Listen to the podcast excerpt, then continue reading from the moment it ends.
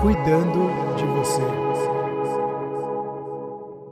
Olá, eu sou a Paula Roche, especialista em inteligência emocional e em comunicação empática, e esse é o podcast Cuidando de Você, uma parceria da Alcor, agora com o meu canal Mídia Amor, que conta histórias de empatia para você.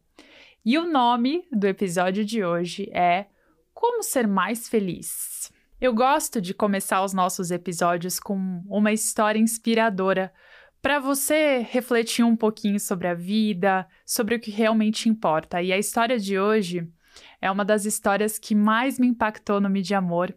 É sobre a Neide e seu filho Enzo. A Neide é uma mãe solo que mora em Brasília com seu filho Enzo e ela passa muita dificuldade. Então o Enzo já sabe o que é passar fome. Hoje ele tem cerca de 10 anos de idade. Quando essa história aconteceu, ele tinha apenas 6. E estava perto do Dia das Crianças quando a Neide resolveu perguntar para o Enzo qual presente ele queria ganhar. E ela contou para mim que ela ficou muito apreensiva, porque tudo o que ela tinha era somente 20 reais. A Neide trabalha catando latinha, vendendo palha italiana, fazendo faxina, o que aparecer. Então, muitas vezes ela realmente não tem recursos. E ela, com medo da resposta do filho, nem imaginava o que ele iria dizer. A resposta dela foi mais surpreendente do que ela podia pensar e realmente foi bastante comovente. O Enzo falou: Mãe, eu quero que ninguém passe fome como eu sei o que é passar, eu sei o que é sentir isso. Então, meu presente de Dia das Crianças poderia ser entregar sopa para as pessoas que moram nas ruas. E aí a Neide contou que ficou muito emocionada e ainda assim, com seus 20 reais, ela não conseguiria fazer o sopão. Então, ela mobilizou os amigos para comprarem verduras, comprarem os ingredientes. Uma pessoa emprestou uma panela de pressão. E aí, eles fizeram, prepararam, depois de mais ou menos um mês, esse sopão e foram num hospital próximo ao lugar onde eles moravam e que tinha até fila de pessoas que estavam há dias passando muita fome esperando sua vez de serem atendidas. E aí o próprio Enzo, imagina, com seis aninhos, foi lá na fila perguntar quem estava com fome, porque eles tinham sopão. E eles começaram a distribuir para aquelas pessoas numa cena bastante comovente. Pensa, né? Uma criança já com essa iniciativa, mobilizando outros adultos. E depois dessa ação, que foi contada no Mídia Amor, o mais bonito é que essa história não parou por aí. Outras pessoas se inspiraram, foram ajudar o Enzo e a Neide, sua mãe.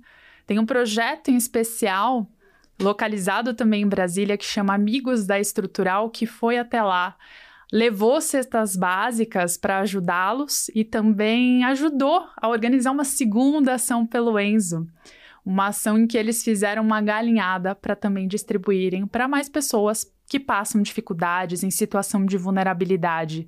Então, o Mídia Amor foi se espalhando e eu sei que o Enzo depois fez um outro projeto social. Imagina, né? Uma criança com tanta inspiração, com tanta sede de ajudar as outras pessoas.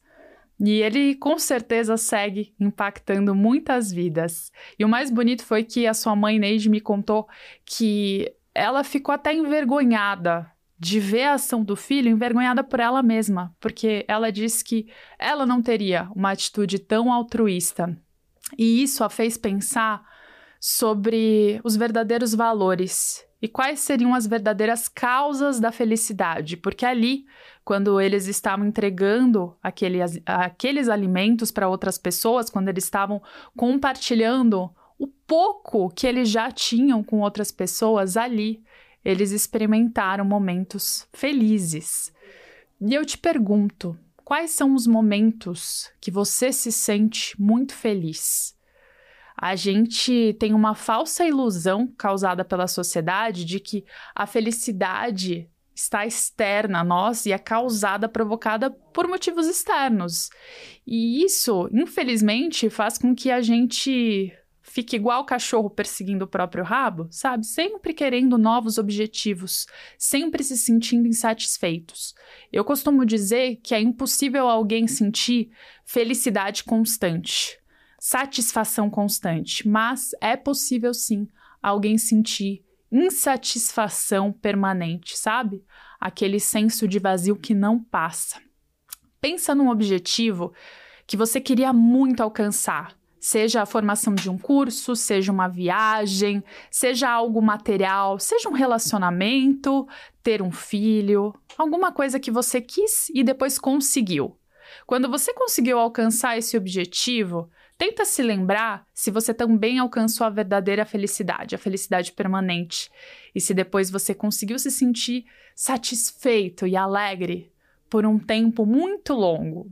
Eu acredito que a resposta provavelmente seja não. A gente tem um certo pico da felicidade quando a gente consegue conquistar algumas coisas, mas vem a vida com outros desafios e a gente também sente vontade de ter novos objetivos, o que sim é muito importante.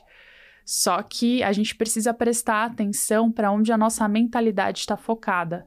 Se é realmente nas coisas que trazem motivos de gratidão ou não, se é na escassez, nas coisas que nos faltam e que criam crenças limitantes de que o nosso valor e as coisas que nos fazem felizes estão externas a nós. E aí a gente perde o controle da vida e a gente passa perseguindo coisas que nunca vão de fato nos fazerem felizes. Então, qual será a verdadeira raiz da felicidade? Eu vou responder essa pergunta com uma pesquisa feita pela Universidade de Harvard, a pesquisa mais longa feita sobre universidade que já existiu. Durou 85 anos, entrevistou e acompanhou a vida de 700 homens. Ah, e que incluem até ex-presidentes, sabe? Homens diversos, pessoas que estavam em bairros muito pobres ou pessoas que tiveram grandes condições na vida, até estudantes de Harvard. E o que essa pesquisa conseguiu mapear é que a verdadeira raiz da felicidade, adivinha só, não está em status, não está em poder, não está num cargo, nem está numa circunstância externa, num grande objetivo. A verdadeira raiz da felicidade está na qualidade das nossas relações. As nossas relações é que nos dão um senso de significado, um senso de propósito, é aquilo que nos preenche, que nos deixa realmente felizes e satisfeitos. Como mostrou essa história do Enzo, e como eu tenho certeza que você consegue se conectar na sua vida. E aqui eu não quero romantizar a pobreza, não quero falar que não é importante a gente cuidar das nossas necessidades básicas de forma nenhuma. É óbvio que é importante a gente olhar para isso com carinho e eu realmente tenho o desejo de que os objetivos de desenvolvimento sustentáveis da ONU saiam do papel e que as pessoas não sintam mais miséria, que não tenham mais pessoas passando fome no mundo ou ainda em condições que não têm nem saneamento básico.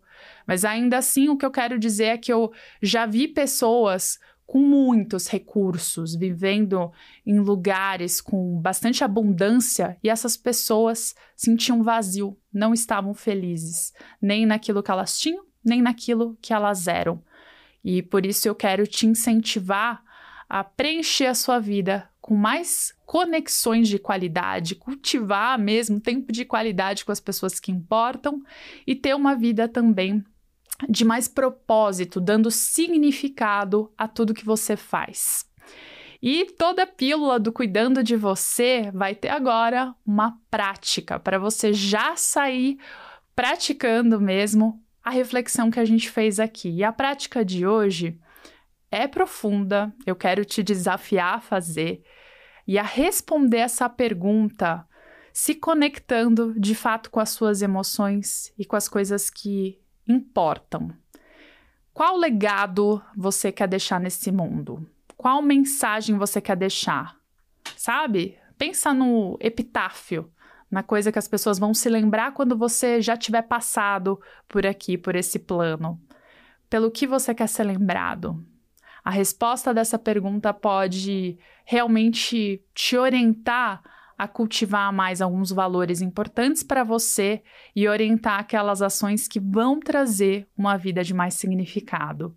E não esqueça que a gente constrói essas respostas principalmente com as pessoas ao nosso redor que preenchem a nossa vida. Esse foi um episódio Cuidando de Você. Eu espero que você tenha gostado. Se você gostou, na rede que você está ouvindo, na plataforma que você está ouvindo, já aproveita, já curte, já compartilha com outros amigos. Vamos espalhar essas histórias, como eu digo também no Mídia Amor, para a gente contribuir com a transformação do mundo, começando pela gente, espalhando para as outras pessoas. Até o próximo episódio.